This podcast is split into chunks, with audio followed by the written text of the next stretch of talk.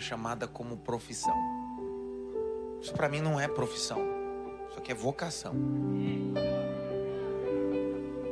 Sabe? Às vezes a gente vai eu estava pregando hoje, ontem à noite, hoje de manhã em Poço de Caldas, Minas. Eu estava dizendo para os irmãos lá. A gente tem que tomar muito cuidado que o hábito é importante, mas às vezes o hábito vai nos tirando a espiritualidade. E a gente começa a desvalorizar as coisas de Deus.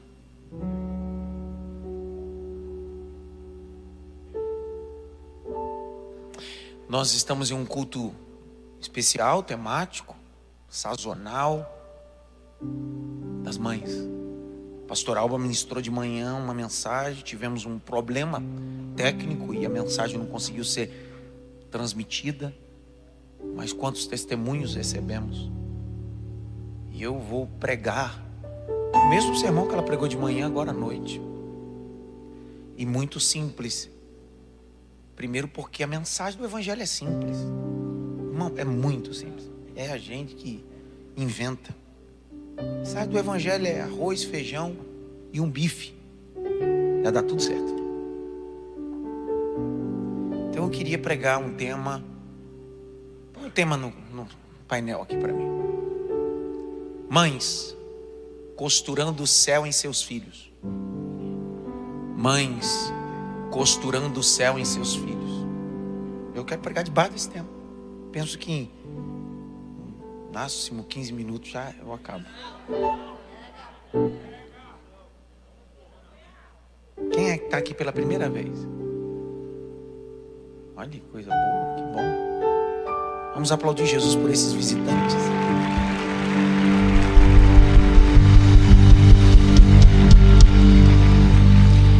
Quero propor a vocês duas leituras em dois livros. A primeira leitura está no segundo livro da Bíblia, Êxodo. E depois nós vamos juntos ler o texto de Samuel, o primeiro volume de Samuel. Então nós vamos ler dois textos. E aí nós vamos repartir. Êxodo 28, 31.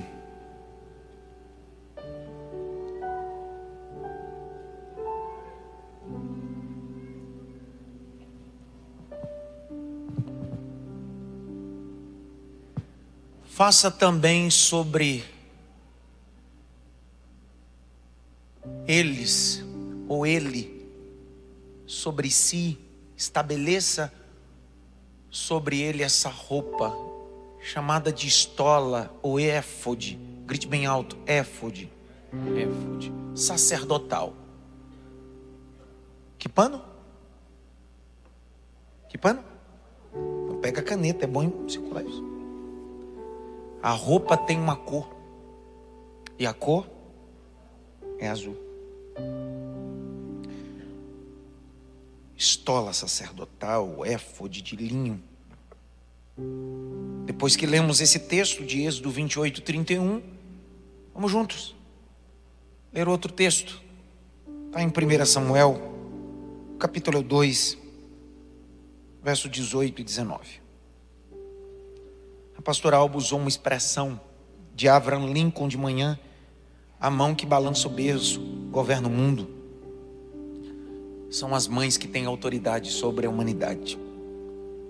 2 Samuel 2, 1 Samuel 2, perdão, verso 18 e 19. E Samuel ministrava diante do Senhor, sendo ainda menino. vestido de uma estola sacerdotal de linho ou um éfode de linho. Sua mãe lhe fazia uma túnica pequena. E de ano em ano levava para ele, quando ia com seu marido oferecer sacrifícios anual. Curva a cabeça. O meu amigo Espírito de Deus, nos ajude, nos ilumina para entender a tua palavra, segundo a tua bondade, no nome de Jesus. Amém.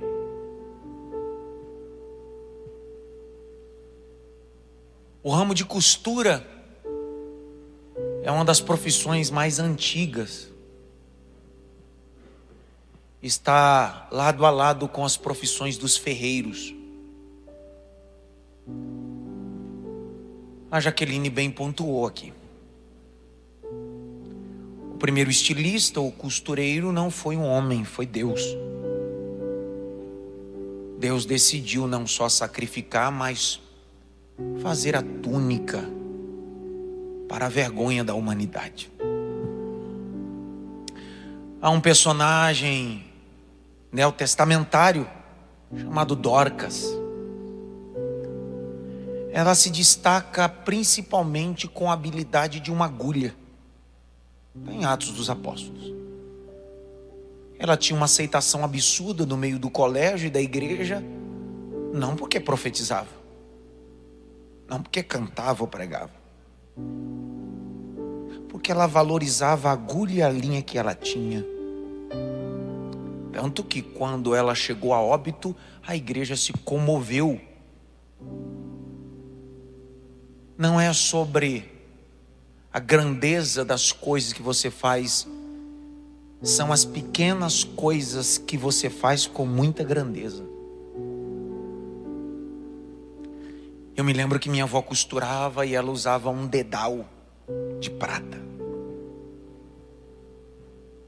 Aquilo para mim era como se fosse uma joia. E eu ficava sentado vendo minha avó costurando com o dedal dela. A finalidade é para não furar o dedo.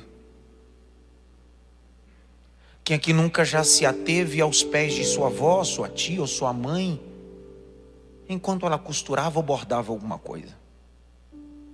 Uma prática. O Êxodo, capítulo de número 25, quando Deus disse ao povo trazer ofertas para a construção do tabernáculo, Deus disse a Moisés: peça para o povo trazer ouro, prata, bronze, mas pede para eles não esquecerem do fio, porque eu preciso de tecido e eu preciso de alguém que costure. dentro de todas essas perspectivas sobre costura, que a Bíblia é vasta nisso, o próprio Deus vai estabelecer uma costura especial a roupas sacerdotais. Lembre sempre que quando nós falamos sobre levitas, nós falamos da tribo de Levi. Quando falamos de sacerdotes, falamos da linhagem aronita de Arão. Os levitas eram diáconos de sacerdotes. Só que Deus um dia diz: Arão e sua descendência precisa ter uma roupa diferente. Êxodo 40. Deus disse: suas roupas precisam ser santas, separadas.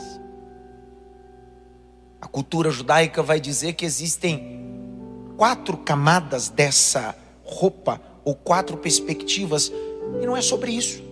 Nos faltaria tempo de falar sobre essas quatro. Eu quero me ater só nessa. O éfode. Estola sacerdotal. É uma confusão de entender exatamente o que ela representa. Ainda que fosse uma roupa só utilizada pela linhagem aronita, os levitas não poderiam usar.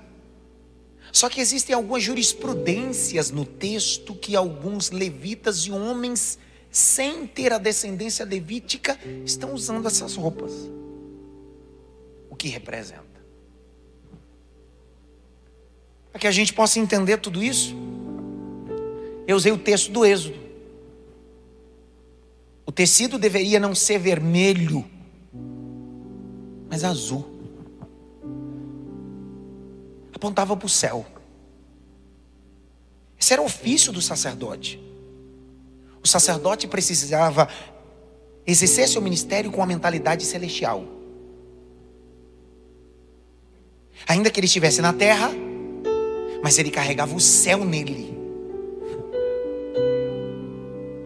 Eu gosto de Tomás de Aquino quando ele diz: a realidade do ministério é pé na terra e cabeça no céu. É disso. O sacerdote está com o pé na terra, mas a cabeça dele está no céu. Por isso que sua roupa e seu éfode, sua estola é azul. Outro detalhe importante é que quando alguém via esse homem ou essa linhagem, dizia assim: é diferente. Se parece com o céu. O céu está nele. Um dia perguntaram para Charles Handel Spurgeon: qual é o segredo da mensagem e do culto? Olha a resposta de Spurgeon, pregador londrino. Se eu tiver uma pequena fé, eu tenho a capacidade de entrar no céu, mas se eu tiver uma grande fé, eu tenho a capacidade de trazer o céu para a terra. Quando alguém colocava uma estola, um éfode, estava dizendo: Eu decidi trazer o céu para a terra. Você sabia? Que alguns comentários vão dizer que a coisa mais honrosa era a cerimônia da entrega da roupa para o ofício. Você aguardava de forma absurda. Sabe aquela roupa de gala quando você espera para um dia de comemoração? Era esse dia. Olha para cá. O que tem a ver tudo isso que eu estou falando com 1 Samuel? É uma mãe. Você sabe que para escrever a palavra mãe você precisa de três letras em hebraico. E o hebraico sempre se escreve da direita para a esquerda, de cima para baixo. Porque da direita para a esquerda é honra, de cima para baixo, porque é a palavra do eterno aos homens. Assim como na língua portuguesa tem três letras, o hebraico também para escrever mãe precisa de três letras. Precisa do Aleph, do Men e do Aleph. A letra Aleph é um acróstico, significa força, poder e também aponta para a eternidade. A letra Men está no meio, que representa mãe. A vocalização imam. Aquela que empurra com as águas. Existem várias definições, mas a ideia da palavra mãe é aquela que empurra, aquela que é como as águas, porque o filho só chega porque a mãe decidiu ser as águas que empurra ele ao propósito. Em outros textos, a palavra mãe está aí. O lugar dela nunca é o canto, é sempre no meio da eternidade. Ela é aqui. Essa mulher, Ana, tem um desejo de se tornar essa mãe. Grite bem alto: mãe. Só que mãe não é só aquela que gera.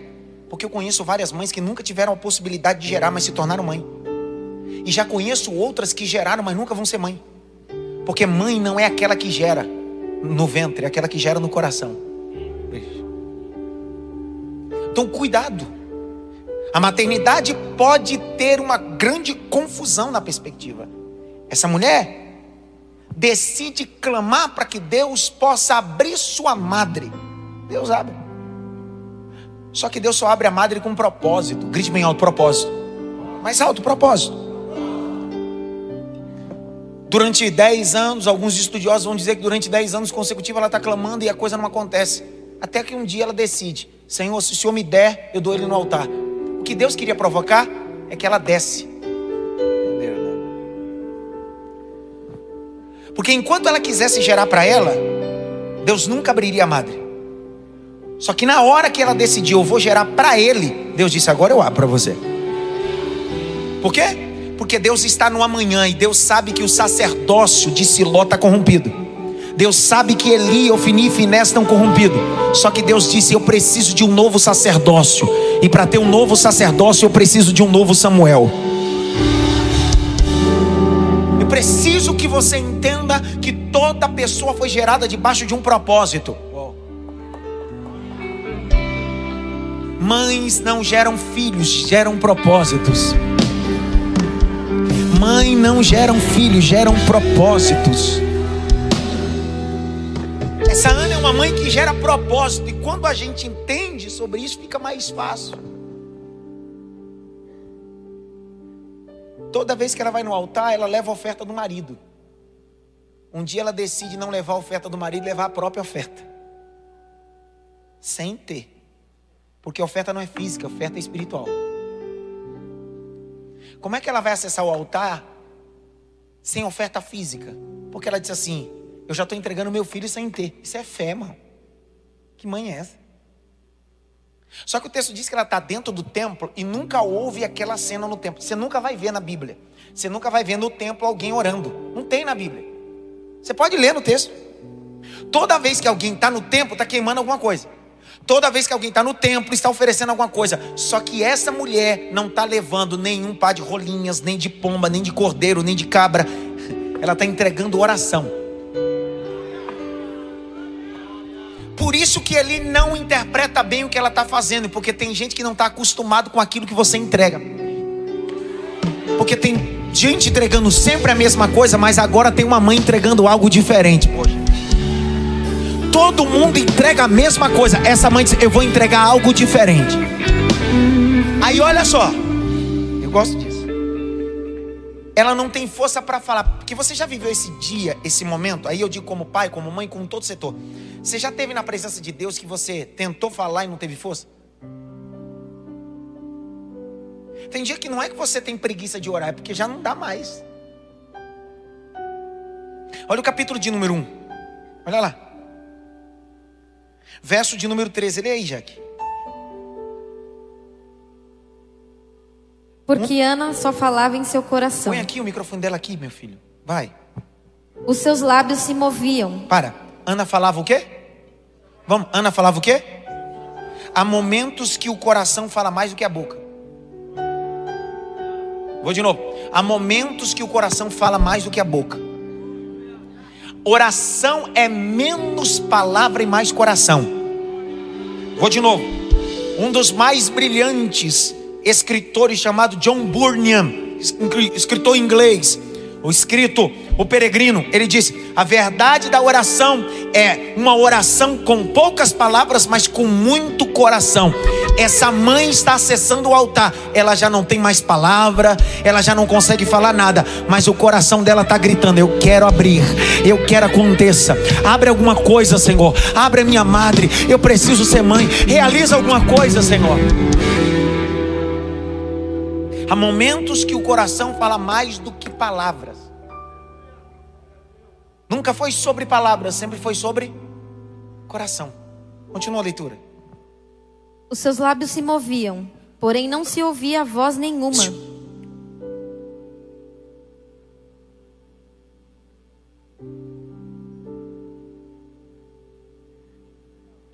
Os lábios estão tá movendo, mas não sai nenhum som. Oração não é barulho na terra, é barulho no céu. Tudo bem. Vamos lá de novo. Carol, fica em pé. Carol, fica em pé, dá aquele glória aí, Carol. Isso. Presta atenção. Não ore para que os homens escutem, ore para que Deus escute. Eu não sei que aqui na cidade de não tem, mas eu tenho uns lugares que eu vou pregar que tem gente que quando vai orar muda até a voz. Amantíssimo Deus. Eu imagino Deus no tom dizer assim: para que isso, miserável? Não precisa disso. Não precisa mudar a voz, não precisa nada disso. A Ana não está com impostação vocal. A Ana não está mudando de voz. Na verdade, nem barulho tem. Os lábios estão batendo. Só que o lábio bate aqui e a voz grita lá. É como a mãe que está dizendo: Eu já não tenho mais força de clamar pelo meu filho por causa das drogas. Mas o céu está dizendo: Eu estou ouvindo o teu gemido. Eu estou ouvindo o teu gemido. Eu estou ouvindo o teu gemido. Sobre isso.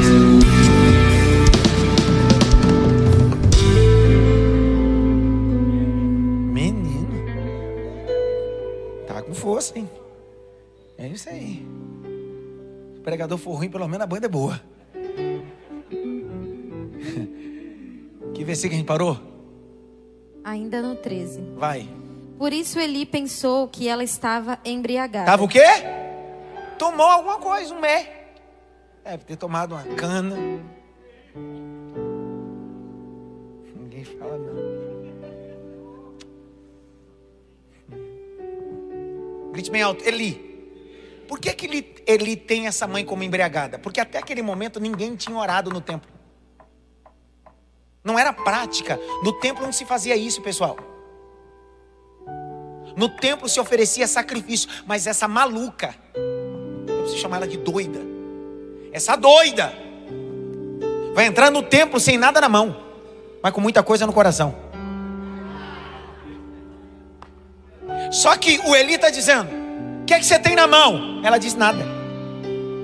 Aí ele diz: Tu tá bêbada. Aí eu gosto disso. Se você não der glória agora, eu já termino. Verso 14. Lê, Jaque, vai. E lhe disse: Até quando você vai ficar embriagada? Trate de ficar longe do vinho. Precisa disso. Ele está dizendo: Você está tomando demais, minha filha. Não, uma maneiradinha. Por quê? Porque ele estava acostumado com um culto. Só que essa mulher decidiu sair de casa para fazer outro culto. Tudo bem, vou de novo. Ele estava acostumado com um estilo de culto. Essa mulher saiu de casa assim: vou entregar um culto diferente. Um dia, Jesus entrou em Betânia numa casa e o grupo que estava lá entregou um culto tudo igual. Aí uma mulher disse assim: Eu vou para o culto, mas vou entregar um culto diferente. Texto diz que ela sai de casa e pega um arratel de um nardo de um puro perfume. Ela entra no culto e vê um bando de gente olhando, sentadinho, analisando. Ela diz: Eu não aguento, eu não aguento. Eu não sou desse culto. Eu não gosto desses cultos. Eu não sou desse culto. A doida da Maria pega o vaso de alabastro, quebra, se derrama aos pés, começa a tirar o cabelo e enxugar. Jesus disse: Opa, chegou alguém que entendeu o que é culto verdadeiro.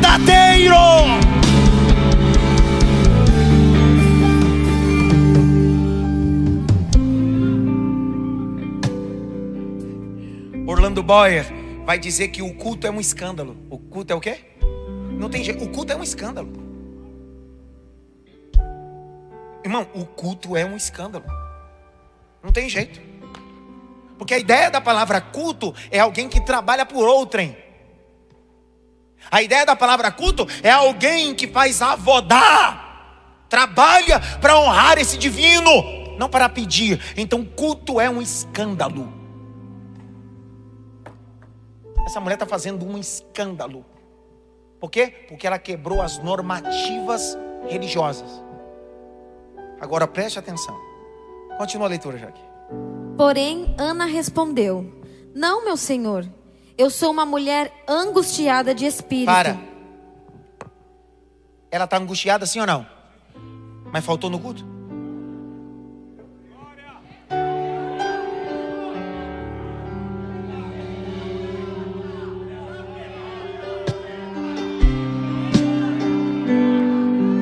Vai ficar olhando para minha cara ou vai, vai entender a mensagem? Ela tem filho, está angustiada, só que ela não entregou o que todo mundo entregava. Diz assim: o meu problema não define meu culto. A minha angústia não atrapalha o meu culto. Ana, tu não tem filho, tá angustiado. Não tem problema. Eu vou dar o que ninguém dá. Eu vou oferecer o que ninguém oferece. A Ele honra, a Ele glória, a Ele majestade para todo o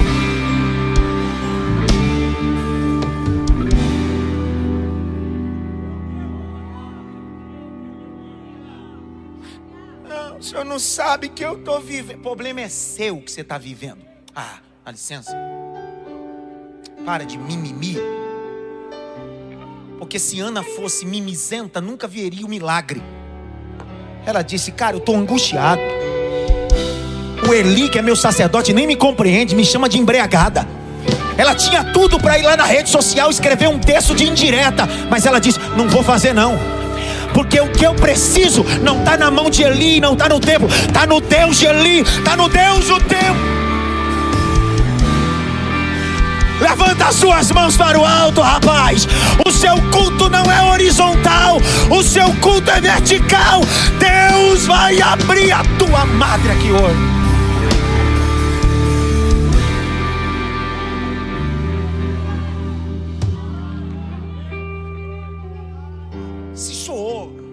Falta de empatia com você o que eu disse, eu queria reformular a frase. O problema é seu. É, é para não, soar como o pastor, não. Vamos voltar. É, o que eu quis dizer é, é isso mesmo.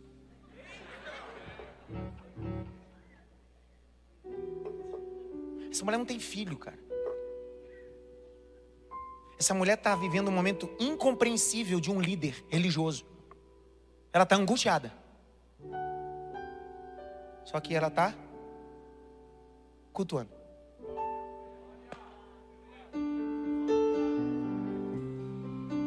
Então eu não acredito que o culto depende do que eu estou vivendo.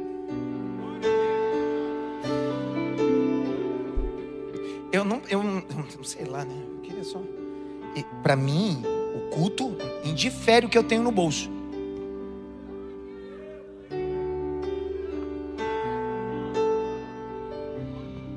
Eu vou, vou- ler.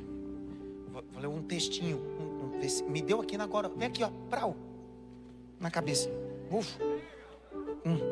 Tem uns profetas que revela CPF. Deus está me dando só versículo por enquanto. Deus só me dá versículo, CPF. Quero saber da vida dos outros, eu quero saber da Bíblia. Ninguém fala nada, mas tudo bem. Presta atenção.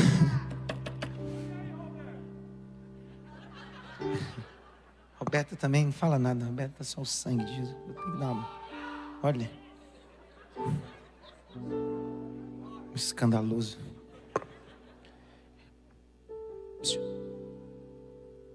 Nos dias mais difíceis de angústia, não deixe de cultuar. Por favor, por, fa- por favor, com força, aquela força, alto assim. Por quê, pastor? Porque quando você decidir cultuar nesses dias mais difíceis, Deus vai fazer a madre abrir em casa.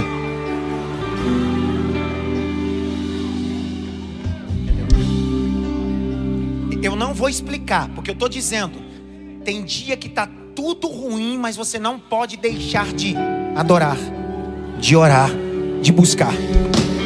Porque esse ambiente do culto, dos dias de angústia mais difíceis, faz você gerar milagres em casa. Eu conheci um homem que um dia ele decidiu ir para o culto e a mulher dele ficou estéril em casa.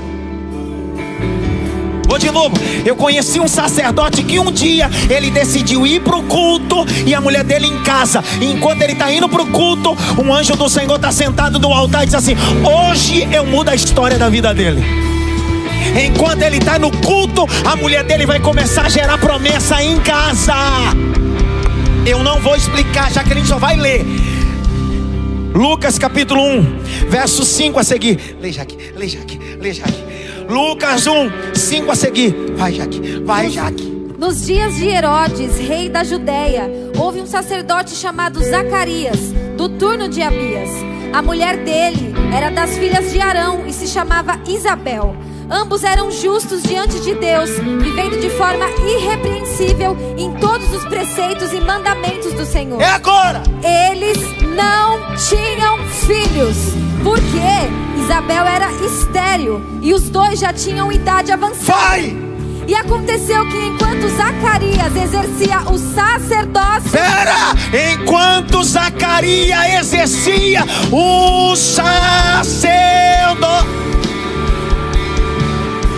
Mas você é estéreo, tua mulher diz: não tem problema, eu vou pro culto, eu vou pro culto, vou pra cidade Mave domingo à noite, porque essa segunda-feira eu vou gerar milagre. Continua a leitura, Jaqueline, vai. o sacerdócio diante de Deus na ordem do seu turno coube-lhe por sorteio. Vai. Segundo o costume sacerdotal, entrar no santuário do Senhor para queimar o incenso. Durante esse tempo, toda a multidão do povo permanecia na parte de fora orando. E eis que apareceu a Zacarias um anjo do Senhor, em pé, à direita do altar do incenso. Ao vê-lo, Zacarias ficou assustado e o temor se apoderou dele. O anjo, porém, lhe disse: Não tenha medo, Zacarias, porque a sua oração foi ouvida. Isabel, sua esposa, dará à luz um filho, a quem você dará o nome de João. Assim diz o Senhor. Esse domingo você não veio bater cartão aqui, você veio gerar um milagre em Deus. Levanta as suas mãos. Você veio assistir, rapaz. Assiste mesmo. Isso aqui não é lugar para assistir, aqui é lugar para adorar. Abra a boca. Fabrica incenso. Abra a boca. Fabrica incenso.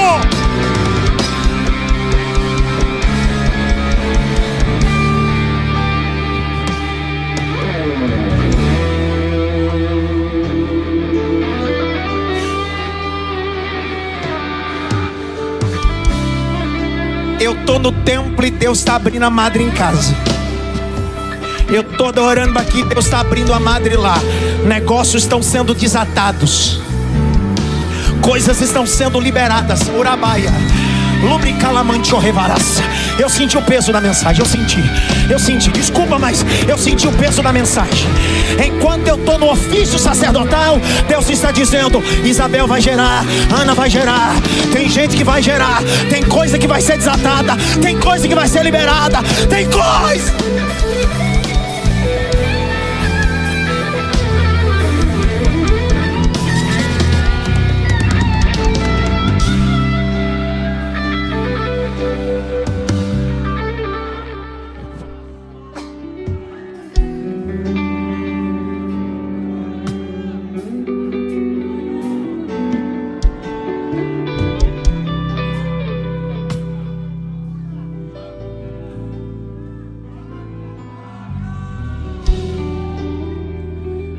Está no templo, mas Deus vai fazer ela gerar em casa. Porque no templo você recebe a palavra, mas onde você gera em casa. Essa mensagem não é só para mim, não é mensagem para mulheres ficarem grávidas. Isso é uma mensagem profética para a sua vida engravidar de promessas. É isso aí. É isso aí, meu filho. Sela essa mensagem com oferta de gratidão. Isso aí, sela. Sela porque você vai colher dessa mensagem. Sela essa mensagem com oferta de gratidão. Sela, é isso aí. Sela. Olha o capítulo 1 e eu termino para ir embora. Eu já não aguento mais. Eu já tô, já tô misturando Jesus com Genésio. Que versículo a gente parou, Jaqueline? 15. Vai ler o 15, Jaqueline. Não bebi vinho nem bebida Ela forte. está dizendo não. Não. Tomei. Tô sóbria. Meu culto é sóbrio. Tô sóbria. Vai. Apenas estava derramando a minha alma diante do Senhor. Essa mulher não tem filho. Está angustiada. Mas nada disso impede dela se derramar. Me derramar. Dizer que te amo, me derramar. Dizer que preciso, me derramar. Dizer que sou grato, me derramar. Dizer que é és famoso. Você está entendendo o que essa mulher está fazendo? Ela não está determinando, ela está se derramando. Ela não está ela não, ela não tá no altar como um, um- um- um- Não sei se eu posso falar mas. Aqueles crentes mimadinho. Senhor! Senhor, não, está dizendo. Tá feio, mas estou me derramando. Estou aqui. Quando tudo perante. Quando tudo perante. Era pra você ter entrado aí, Rodrigo, agora. Era pra você ter entrado. Se liga no culto. Senhor estiver. Se liga. E todo meu chega, chega, chega.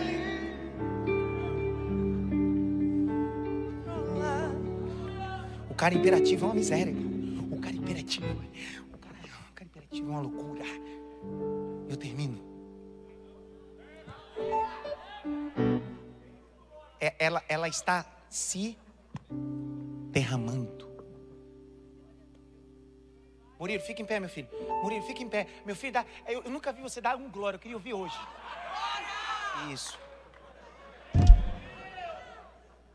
Ó, Bruna, peguei ele agora, Bruna. Continua a leitura, vai. Não pense que esta sua serva é ímpia. Eu estava orando assim até agora, porque é grande a minha ansiedade e a minha aflição. Então ele disse: Vá em paz. Para. Vá. Shalom. Shalom, shalom.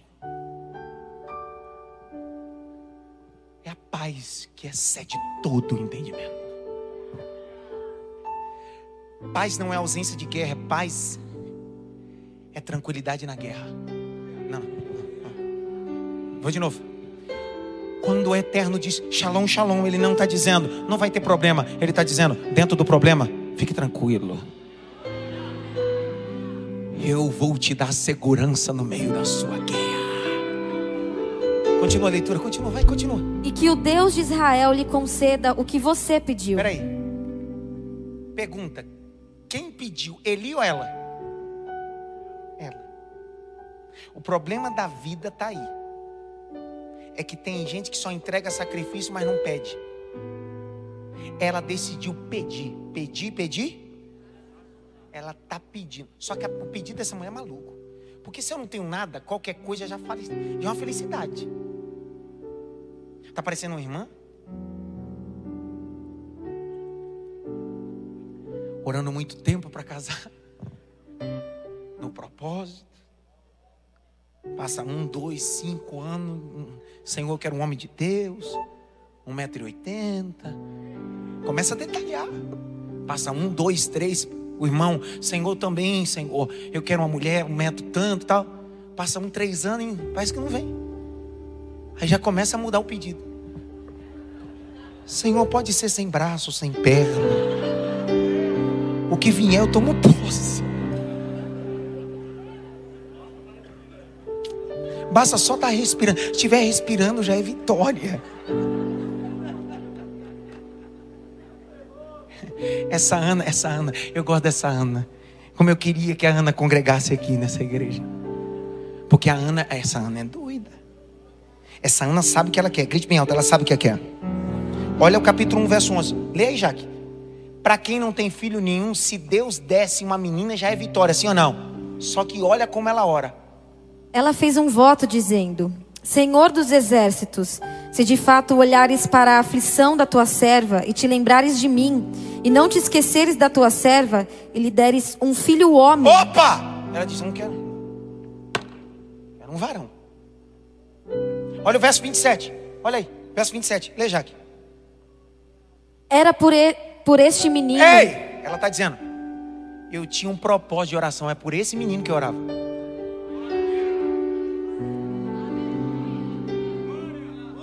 Ela não está tá jogando palavras ao léu, ainda que na oração dela não tenha barulho, impostação vocal, ainda que é só os lábios mexendo, mas ela sabe o que está pedindo.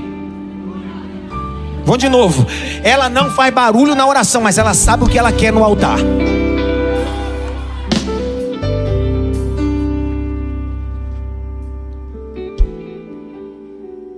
Grite bem alto, Ana. Orou. E eu termino. O ambiente de culto pode fazer você gerar coisas importantes na sua casa. O sacerdote disse: Vai, hein? Vai, hein? Pergunta por quê? Continua a leitura, Jaque. Lá naquele versículo. Ana respondeu: Que eu possa encontrar favor aos seus olhos. Então ela seguiu o seu caminho, comeu alguma coisa e o seu semblante já não era triste. Eles se levantaram de madrugada e adoraram diante do Senhor. Depois voltaram para casa Voltaram para onde? Vai. em Ramá. Eucana teve relações com Ana, sua mulher, e o Senhor se lembrou dela. Não. não Ana ficou não, grávida. Não, não. O start foi no templo, mas a materialização foi em casa. Eu não acredito no evangelho que a coisa acontece no templo. No templo você recebe a palavra, mas é na sua casa que a coisa acontece. Então não vem com essa, com essa cantiga dizendo que aqui é o melhor lugar. Não, o melhor lugar é na sua casa. Aqui você só vem receber a palavra para gerar em casa. Aqui você vem, recebe a palavra para o teu casamento e gera em casa. Aqui você recebe a palavra de mudança financeira e gera na sua casa, na sua empresa. É o que Deus está dizendo. Aqui você recebe a palavra, mas você gera em casa. Grite bem alto. E o Senhor se lembrou de Ana. Ana decide, depois de muito tempo, entregar o menino. Grite bem alto, entregou o menino. Ela vai entregar o menino e o menino vai virar sacerdote. Olha o capítulo 2, verso 18 e 19. Ela vai fazer uma estola sacerdotal. Uma estola? Ou um éfode? Olhe para cá. Você leu comigo em Êxodo que esse, essa roupa era azul. Só que o menino não é da linhagem de Arão. Só que a única forma do menino se tornar e assumir aquilo é se ele fosse entregue total como sacrifício no altar ao templo. A mãe não só está entregando o menino, a mãe está vitaminando o menino. A, o éfode, ele era engatado aqui, purim e tumim, duas pedras. Ele cobria a parte do peitoral, os órgãos vitais e as costas de azul. Essa mãe fazia e levava de ano em ano. Não só para acostumar o menino no altar, mas para dizer para ele: teu coração está guardado. Tuas costas estão tá protegidas. Teu coração está guardado. Tuas costas estão tá protegidas. Teu coração está guardado. Tuas costas estão tá protegidas. Eu vou falar até a hora que você der glória. Teu coração está guardado. Tuas costas estão protegidas. Que mãe é essa que se preocupa em costurar o futuro do filho?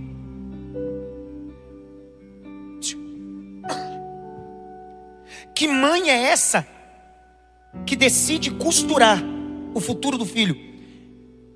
Nós precisamos de mães como Ana, que tenham a capacidade de costurar o futuro dos seus filhos. Coisas que eles não estão vivendo hoje, mas já estão sendo preparados para amanhã. O nome da mãe é Nancy. O filho chega do- da escola. O bilhete está selado. A criança chega para a mãe e diz: Mãe, o professor enviou esse bilhete. Diz que é só a senhora que pode ler. A mãe abre. A senhora Nancy abre e diz, em voz embargada: O seu filho é muito elevado em sua capacidade. Sendo assim, nós não temos estrutura para recebê-lo aqui na escola. Recomendo à senhora que a senhora mesmo possa instruí-lo. O menino olhou para a mãe e disse: Como assim, mãe? Filho, é porque a escola não suporta você, sua estrutura. Você é grande demais. A senhora Nancy começa a educar esse menino. Homeschooling. Ela morre. E quando ela morre, ele vai acessar alguns documentos, e no meio dos documentos estava essa carta enviada pela escola. E quando ele foi ler, estava escrito assim: O seu filho tem dificuldade de aprendizado e não consegue acompanhar a turma. Por isso, estamos expulsando ele da escola. Sabe de quem eu estou falando? De um dos mais brilhantes cientistas que só de patente Invenções patenteadas 2339. O inventor da lâmpada, Thomas Edison. Uma mãe que decidiu costurar.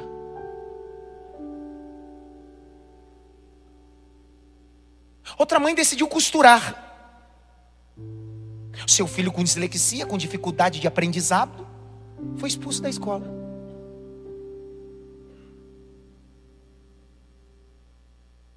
Pauline Einstein disse: Meu filho, eu vou levar você para aprender violino. Ele disse: Mãe, eu não consigo. Consegue. Você é mais do que eles pensam que você é. Ela estava costurando o futuro o homem mais inteligente do mundo, Albert Einstein. Albertina King. O seu filho negro, rejeitado em grupo de crianças, ela disse: Meu filho, você nunca será inferior a ninguém. Você é igual a todos. O menino se torna pastor batista, advogado e um dos mais brilhantes homens chamado Martin Luther King Jr. Costurando futuro. Quando você olha o primeiro homem em destaque após o livro de Juízes? Samuel. Por que, que ele foi um homem de destaque? Porque uma mãe decidiu costurar o céu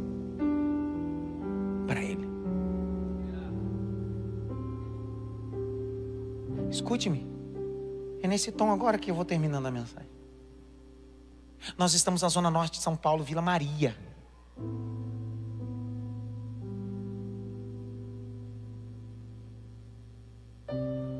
Minha mãe veio para São Paulo na década de 90. Morar em um cortiço. Na travessa da Celso Garcia.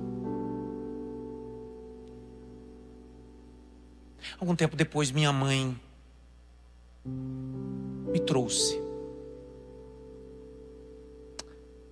Eu fui estudar no Maria Reis, uma escola aqui da região. Eu me lembro que eu tinha dificuldade de alfabetização. Minha mãe sendo uma nordestina da, do pé roxo, do repleple, do canaçubre. No final do ano Maria Reis, eu, eu passei de ano. Só que eu não sabia escrever na segunda série. Sabe o que minha mamãe me fez? Foi lá no Maria Reis e pediu para me reprovar. Em seguida, a gente foi morar em São Miguel Paulista. Só que eu cheguei numa escola chamada Tito Lívio, na segunda série, para estudar o segundo ano novamente.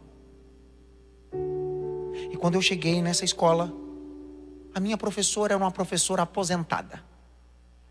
O nome dela é Isildinha. Nos primeiros dias de aula, ela descobriu a minha dificuldade de alfabetização. E ela começou a me ensinar a decorar poema de Cecília Meirelles. Acabava a aula, ela fazia todo mundo embora. E fazia eu recitar o poema para ela. E ela dizia bem assim: Você pode ter dificuldade na escrita, mas você pode ser bom na fala. Mal sabia ela que ela estava me treinando.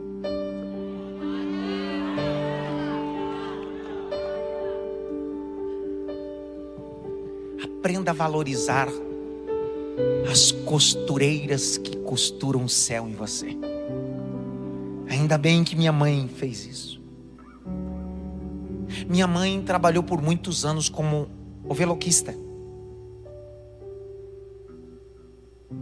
ganhando por peça. E sabe onde eu ficava? Aos pés dela, na máquina.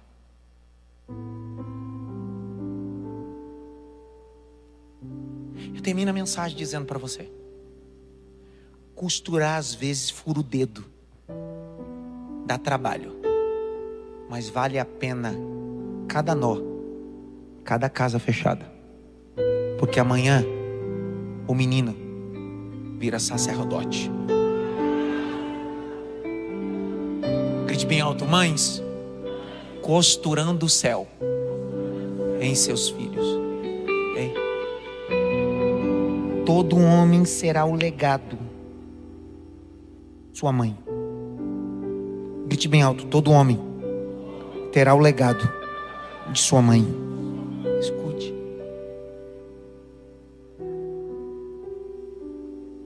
Eu não tenho ausência nenhuma materna.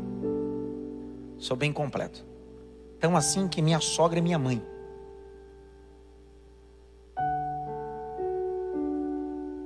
Aprenda a valorizar isso. Valorize. Existem coisas que vão acontecer por causa de uma mãe.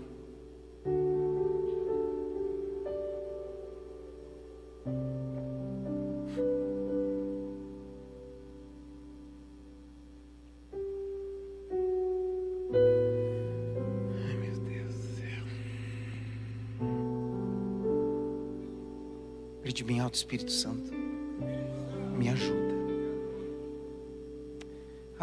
texto de 2 Timóteo 1,5. O que uma avó e o que uma mãe pode fazer. Vou copiar o sermão da pastora. O que uma mãe e o que uma avó pode fazer. Pode mudar o futuro. Leia, Jaque. Lembro da sua fé sem fingimento, a mesma que primeiramente habitou em sua avó Loide e em sua mãe Eunice, e estou certo de que habita também em você. Da avó para a mãe, da mãe para Timóteo.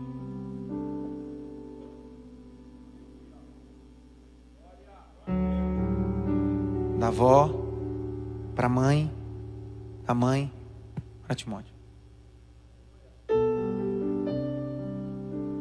Mães, deixem não herança, mas um legado para os vossos filhos. Nunca foi sobre dinheiro, foi sobre missão. Grite bem alto, mãe. Mais alto, mãe. Olha o 2 Timóteo 3,15. Lê, Jaque. Lê. E que desde a infância você conhece as sagradas letras, Quem ensinou para ele? A avó. A maninha. Maninha. Continua. Que podem torná-lo sábio para a salvação pela fé em Cristo Jesus. A avó de Timóteo, a mãe de Timóteo, costurou a roupa do ministério dele. Por isso que Paulo vai dizer: Meu filho, você tem ministério. E quem costurou essa roupa não foi você.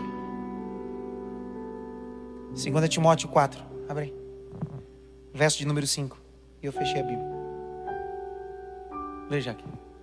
Mas você seja sóbrio em todas as coisas, suporte as aflições, faça o trabalho de um evangelista, cumpra plenamente o seu ministério.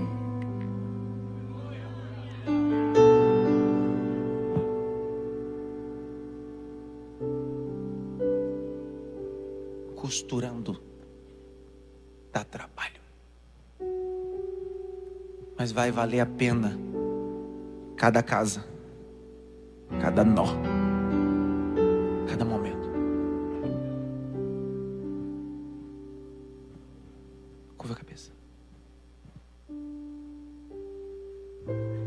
Curva a cabeça.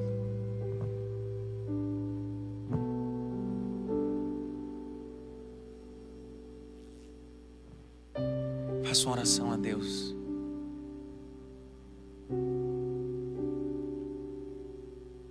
Quem é você, pai ou mãe, que precisa costurar o céu para os seus filhos? Precisa fazer isso agora. Eu não vou te chamar à frente. É aí mesmo. Vai ficar aí. Mães costurando o céu em seus filhos. Eu sou o resultado da minha avó, dirigente de ciclo de oração. Uma senhora negra, analfabeta, mas cheia de Deus. Eu sou o resultado de uma mãe cortadora de cana que saiu do Nordeste e venceu e me mostrou o caminho.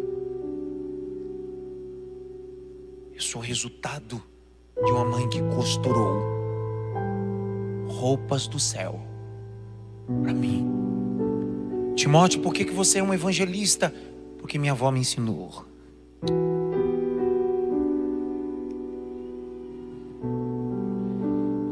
Quando eu olho para Dérica, eu vejo a irmã Marta. Ela nem aqui mais está. Já descansa no Senhor. Mas eu vejo a irmã Marta na Dérica. Uma mulher temente de fé. Não tem jeito. É o que Deus está dizendo essa noite. Costure o céu para os seus filhos.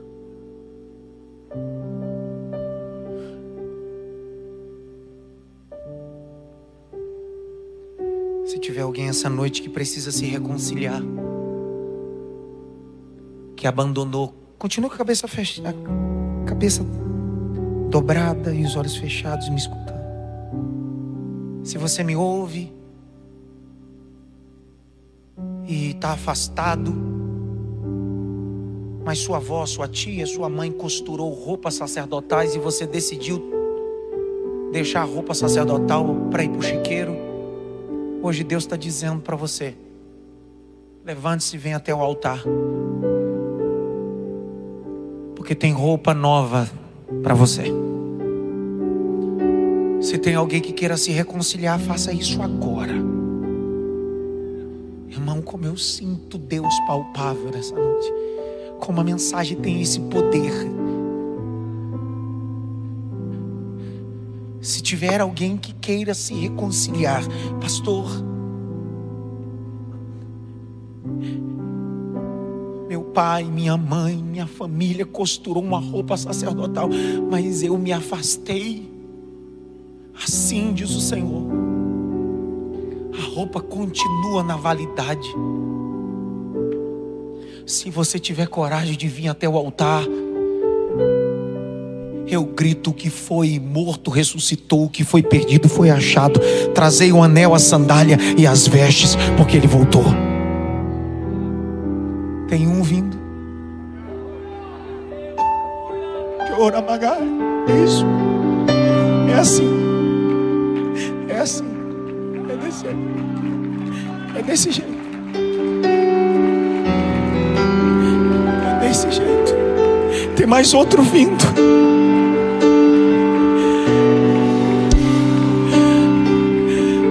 Mães que costuram o céu para os seus filhos.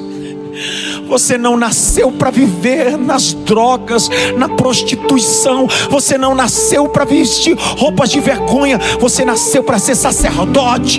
Tua mãe disse que você seria homem de Deus. Tua mãe disse que você seria mulher de Deus. Tua mãe orava por você. Tua avó orava por você. E essas palavras foram agulhas na eternidade.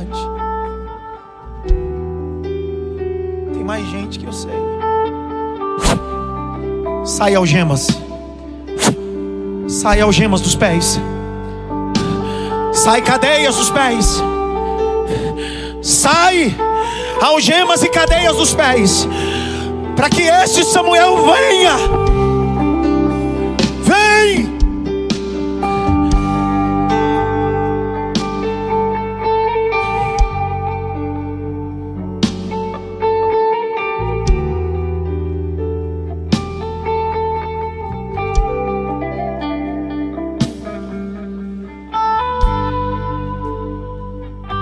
Meu primeiro relógio, Álvaro, que eu tive, eu ganhei, eu tinha 15 anos de idade.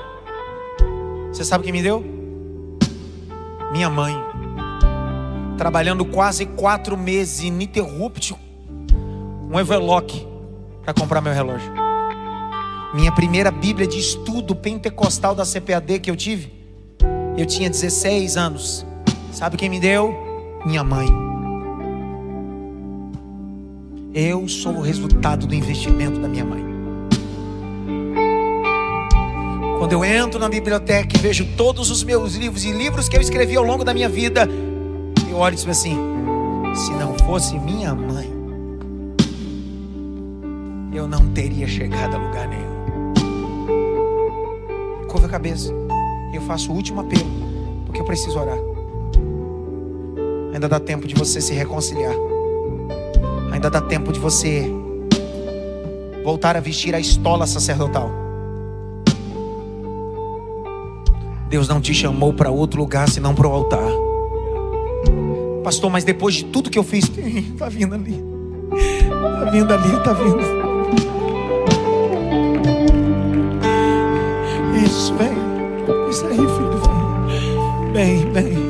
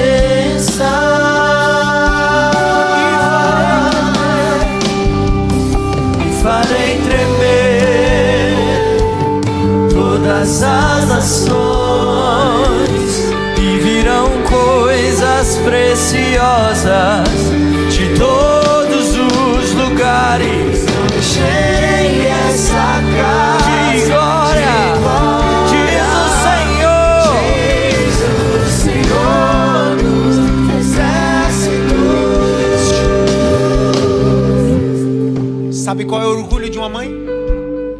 Saber que o seu filho está pronto a cumprir sua. João capítulo 2, o vinho acaba. Quem é que está cuidando dos bastidores da festa? Uma mãe. Quando o problema se estabelece, ela diz: Fica tranquilo, meu filho está na festa. Eu imagino o tumulto na festa. Quem é teu filho? Porque até aquele momento ele não tinha operado nenhum milagre. Só que ela sabia. Ela sabia que ele não era qualquer menino. Ela sabia que ele foi gerado a partir do Espírito Santo do Senhor. Ela chega e diz: Filhinho, meu bem, acabou o vinho. Acho que está na hora. Jesus olhou para ela e disse assim: Que tenho eu contigo? Parece que Jesus está sendo ríspido com ela, sim ou não? Só que continue o texto. Ela dá as costas e olha para os servos assim: Eu conheço meu filho. Faça tudo o que ele pedir.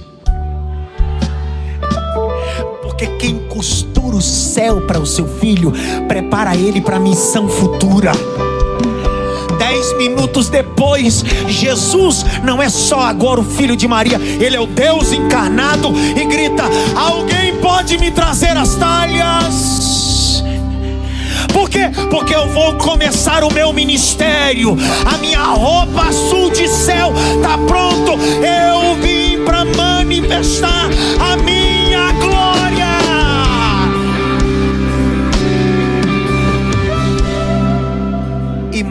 Costura céu para filho, filho não se esquece de mãe, não. Tá Jesus na cruz, Nove da manhã, crucificado. Meio-dia tem trevas. Ele já falou cinco palavras, quatro palavras. A quinta ele olha e diz: A senhora está aqui. Ela está lá. Olha para ela e diz assim: Mãe que decide costurar céu para filho, não fica abandonada. João, sim senhor, toma essa mulher como tua mãe. Mulher, toma este menino como teu filho, cuida dela. Se não der glória agora, Mateus, você vai ver. Olha a ideia. Qual foi o único discípulo que viu o céu pelo lado de dentro e ainda entrou? O João amado que está na cruz. Porque quando João pega Maria e vai para casa, a Maria começa a dizer para ele: Eu sei como educar gente que entra no céu. Eu sei como cuidar de menino que entende de coisa do céu. Eu imagino João diz assim: Me ensina, me ensina, meu filho. Um dia eu estava em casa e um anjo apareceu para mim. O Espírito Santo me encheu. Eu imagino Maria contando para João e João com os olhos brilhando. Até que a velhice chega, João é transportado para a ilha chamada Pátimos. E parece que ser o fim de João Batista. O cap... João, o amado, capítulo 4 e 5, o texto diz bem assim: E eis que o céu se abriu. Uma voz gritou e disse: João! Ele disse: Estou aqui, sobe, porque Maria construiu ou costurou uma roupa de céu para Jesus, mas costurou para você também. Vem para cá, vem para cá.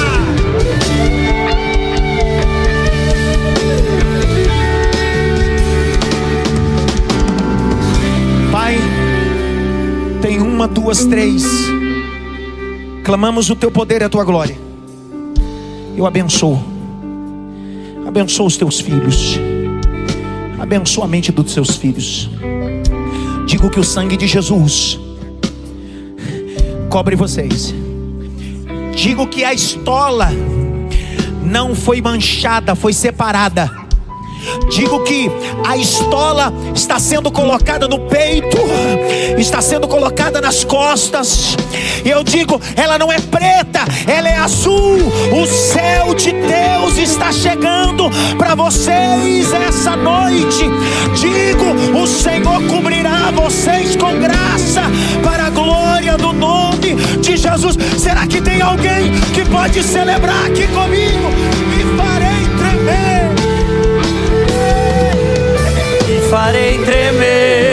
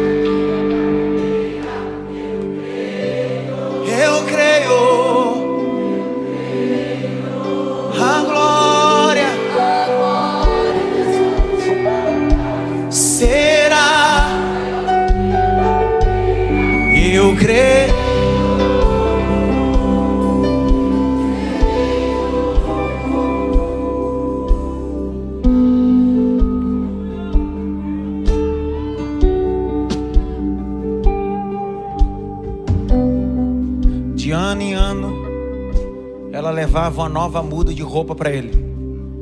Porque cresce o menino, cresce a promessa. Cresce o menino, cresce a promessa. Cresce o menino, cresce a promessa. Por isso que a Bíblia diz no capítulo 3, André, você não deu glória, agora eu, eu vou, vai, pega você. Capítulo 3, o texto diz bem assim: E antes do candelabro apagar, a voz do eterno gritou: Samuel, Samuel. Samuel. Ele se levanta, vai para Eli. Ele diz: Não estou te chamando. Por que, que a voz do Eterno está falando com Samuel? Porque a mãe dele já tinha preparado.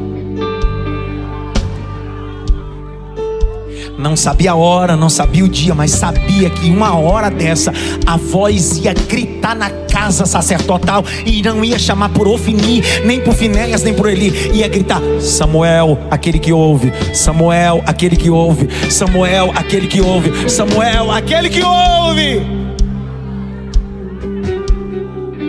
Mães que costuram o céu em seus filhos, passam a ouvir o céu diferente.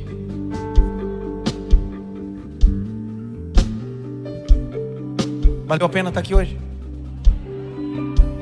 Você paga a janta para mim? Não? Tá bom. Vou ter que levar a pastora para jantar. Né?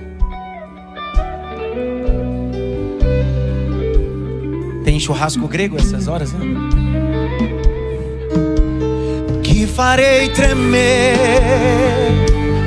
todas as nações. Você viu aí?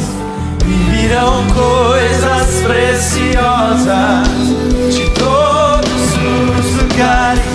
Encherei essa casa de glória, diz o Senhor dos exércitos. Terça-feira eu te espero aqui. Eu tô numa crise de. Sei nem, amidalite é o que, que é isso aqui? É uma, uma coisa na garganta aí que na luta. Disseram que eu preciso ficar uma semana sem falar.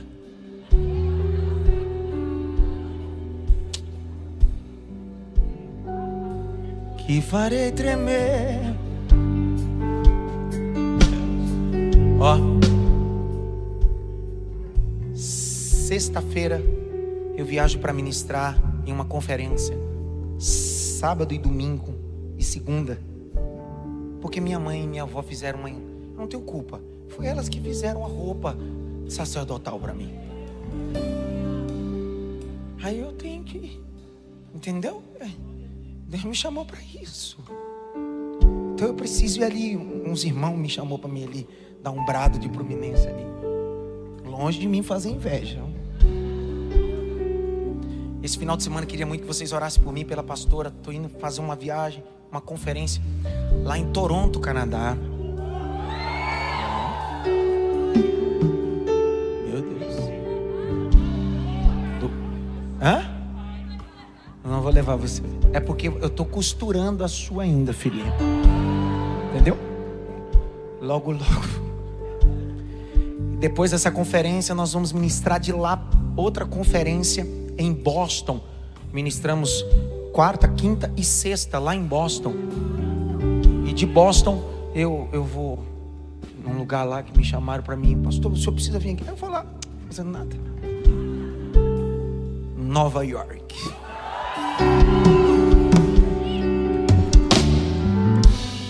Aí alguém pergunta, pastor, o senhor vai passear? Que passear, cara? Minha mãe, minha avó costurou, foi éfode sacerdotal. Eu viajo essa nação cumprindo a minha missão do reino de Deus. Não, não significa que a gente não passa no azul leves aí. Mas... Então ore por mim. Terça-feira eu tô aqui. Eu vou ministrar terça. Quem vai cantar? Quem é que conhece Neidinha? A Neide do, da dupla Alice Neide. Como é que é a música dele, não? Paulo, nós estamos presos. Paulo tá tudo doendo. Silas também tá com dor. Então vai ser. Cara, cara, eu cansado é cada uma, cara. Então, cadê a imagem? Era para ter posto. Meu Deus do céu. Tá muito devagar a coisa. Então, terça-feira vem para cá um culto de celebração. Pastor, domingo. Domingo que vem. Culto normal. 10, 18. Pastor, mas o senhor não vai estar nem a pastora? Oxe, você é crente em mim, na pastora ou em Jesus? Venha. Não importa o que aconteça, haverá sempre uma palavra bíblica nesse altar para a sua vida. Na minha ausência, o presbitério está aqui, os pastores auxiliares, toda a liderança, e eu retorno. Lembrando que dia 2, 3 e 4 é o aniversário da igreja. Quinta-feira que vem é casais. E ó, quinta-feira que vem vai ser muito top. Quem vai estar ministrando aqui é o pastor. Pastor Wilton e pastora Lúcia. Irmão, pensa num casal de pastores engraçadíssimos. Então vem pronto para rir, chorar e passar raiva ao mesmo tempo. Então vem, vai ser maravilhoso essa quinta-feira. Cadê a imagem? Acabei por não pôs a imagem mesmo. Então venha celebrar. Lembrando, dois, três e quatro. Já anunciou todo mundo? Ainda não. Quem vai cantar aí? Eu vou anunciar. Não, não vou anunciar não. Não o Caio me mata. Caio está fazendo campanha de engajamento, aí eu vou acabar quebrando todo o engajamento do Caio. Amém? Então.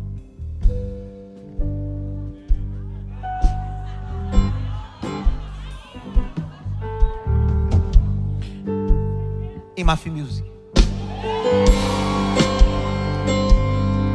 Eu vou estar tá pregando. Mais? Acho que só. Levante as duas mãos. Que a graça do nosso Senhor e Salvador Jesus Cristo, o grande amor de Deus Pai, a consolação e a união do Espírito Santo, seja com todos, não só agora, mas para todos sempre. Vamos ver se entenderam a mensagem. A mensagem foi no tempo, mas foi na casa de Ana que ela gerou o um milagre. Essa semana você vai gerar milagres que você nunca gerou na tua vida. Quem crê e toma posse dessa palavra diz amém.